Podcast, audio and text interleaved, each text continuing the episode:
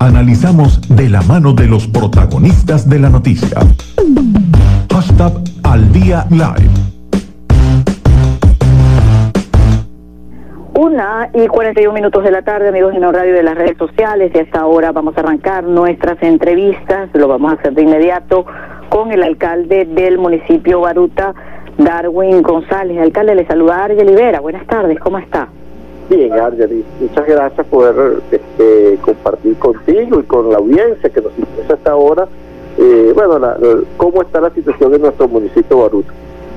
encantada de que esté aquí con nosotros y más precisamente porque ayer eh, particularmente se conoció de una especie de alerta eh, en un sector particular del municipio. Queremos saber cuál es la situación real a esta hora en que se encuentra el municipio de Baruta respecto al COVID-19 claro, fíjate. Bueno, como siempre, este, antes de dar los detalles, dos cosas que, que hay que dejar siempre por, por sentado, que es la transparencia de la información como nosotros la manejamos en el municipio de Baruta y que siempre nosotros eh, hemos trabajado este tema con mucha seriedad sin llamado a, lo, digamos a la angustia de, nuestros, nuestros habitantes sino que más bien lo que hay es ocuparse, no preocuparse, sino ocuparse en resolver los problemas.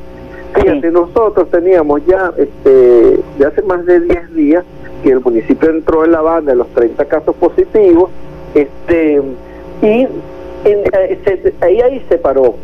y tuvimos 10 días prácticamente sin ningún caso nuevo, cosa, ya nada más una sola víctima fatal, lamentablemente, y la gran mayoría de esos 30 casos ya habían pasado no solamente la, cuarentena, que habían cumplido su cuarentena, sino la cuarentena especial, porque cuando una persona tiene, eh, al, principio se manejó que las que estaban en, mantenerse en su casa y si ustedes no tenían mayor cosa, porque la gran mayoría les, da, les dio como una gripe leve, pero se mantuvieron en su casa y ya habían pasado la cuarentena, los 15 días adicionales y se mantenían. El municipio no había nuevos casos. El viernes, a través de lo, lo que es el, organismo de salud, se nos notificó que había dado un caso, una niña de 15 años positivo en Santa Cruz del Este. Y el sábado este, fueron a hacer, el, el, distrito hizo despistajes masivos en la zona de Santa Cruz del Este y arrojó tres casos sospechosos.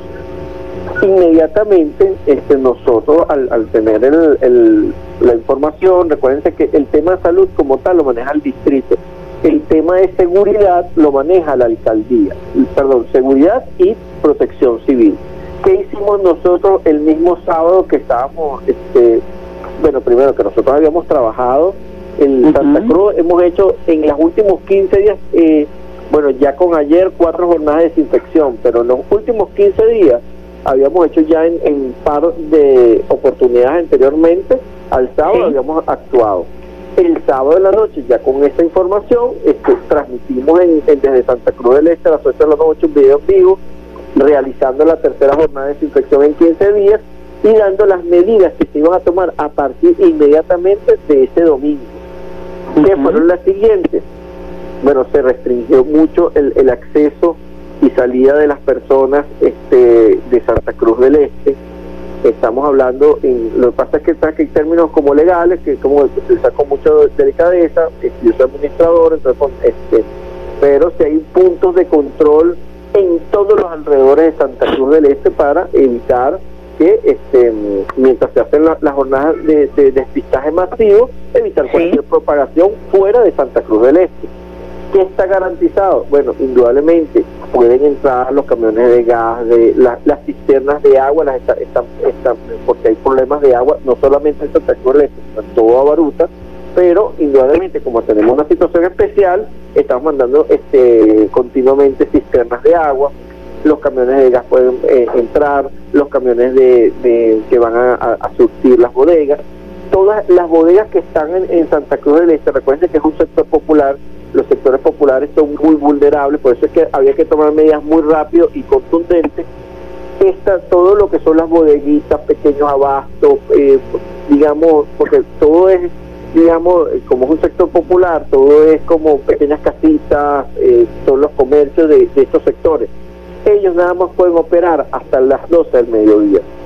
Recuérdense que en Baruta como en, otras muchas zonas, eh, el horario de venta de alimentos hasta las 6 de la tarde, pero en Santa Cruz del Este solamente hasta el mediodía y hemos hecho un gran esfuerzo y trabajo para recordarle a las personas primero, la cuarentena no se ha, no se ha flexibilizado en todo el municipio ni en Venezuela, pero en nuestro caso que es que nos toca, no se ha flexibilizado en, en Baruta.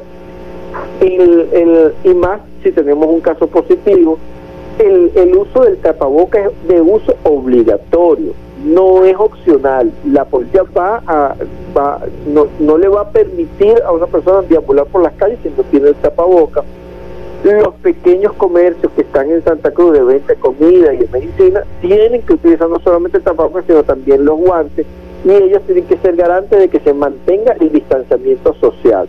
¿A qué más o menos estamos hablando? Un metro de distancia entre un vendedor y otro vendedor. Y todas las noches estamos haciendo jornadas de desinfección con protección civil este, en todas las calles de Santa Cruz del Este. Esto para evitar cualquier este, digamos, cualquier zona, si hubo alguna persona que estuviese contagiada, tocó alguna superficie, bueno, en la noche se, hace la descontaminación para evitar y cortar la cadena de transmisión de, la, de, esta, de este virus. Alcalde, con la información que usted está manejando, que nos está compartiendo, eh, ¿cómo evalúa eh, esta extensión del estado de alarma que fue anunciada por el Ejecutivo Nacional en el día de ayer? Eh, desde su perspectiva, ¿es positiva? ¿Es necesaria todavía mantener las restricciones en el país? Mira, hay, digamos, parte y parte, en que yo siempre, yo ya creo, considero que ya este, hay que ir haciendo progresivos algunos levantamientos de, de lo que es la cuarentena. Si tenemos un estado donde no tenemos ni un caso, o tenemos un municipio donde no tenemos ningún caso, este, yo no digo que inmediatamente la gente vuelva toda como a la normalidad, porque este, este, hasta que no exista una vacuna va a haber que buscar medidas de cómo la gente puede tener un equilibrio entre producción de, bueno, porque mucha gente busca la vida del día a día, entre producir y cómo salvaguardar la vida de, los ciudadanos.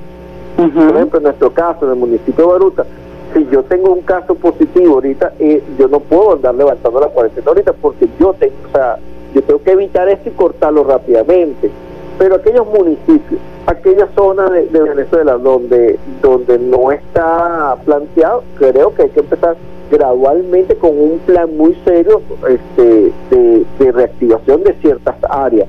Porque eh, que Venezuela es un país, digamos, de, donde la gran mayoría de nuestros habitantes son de escasos recursos. Son personas que buscan el día a día, eh, bien sea la persona que repara el carro, el mecánico, bien sea el, digamos, el que corta el cabello.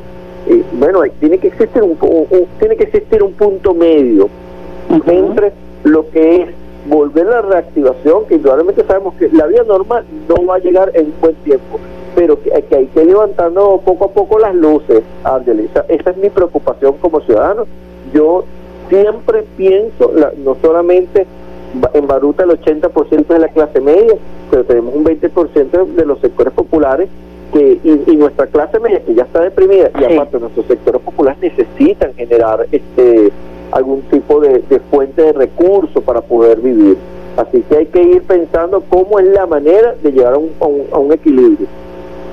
Alcalde, de verdad que le agradecemos muchísimo que nos haya acompañado en la tarde de hoy. ¿Algún mensaje conclusivo, algún otro llamado que quiera hacer antes de terminar la entrevista?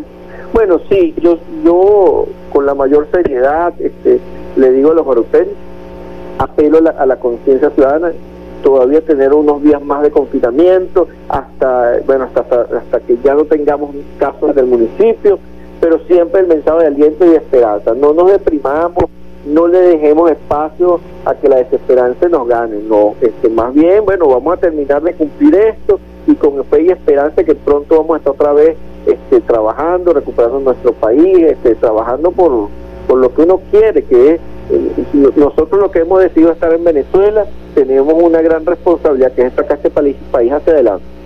No hay otra. muchísimas gracias, alcalde, por habernos acompañado. Amigos y no de las redes sociales, conversamos con Darwin González, quien es el alcalde del municipio Baruta.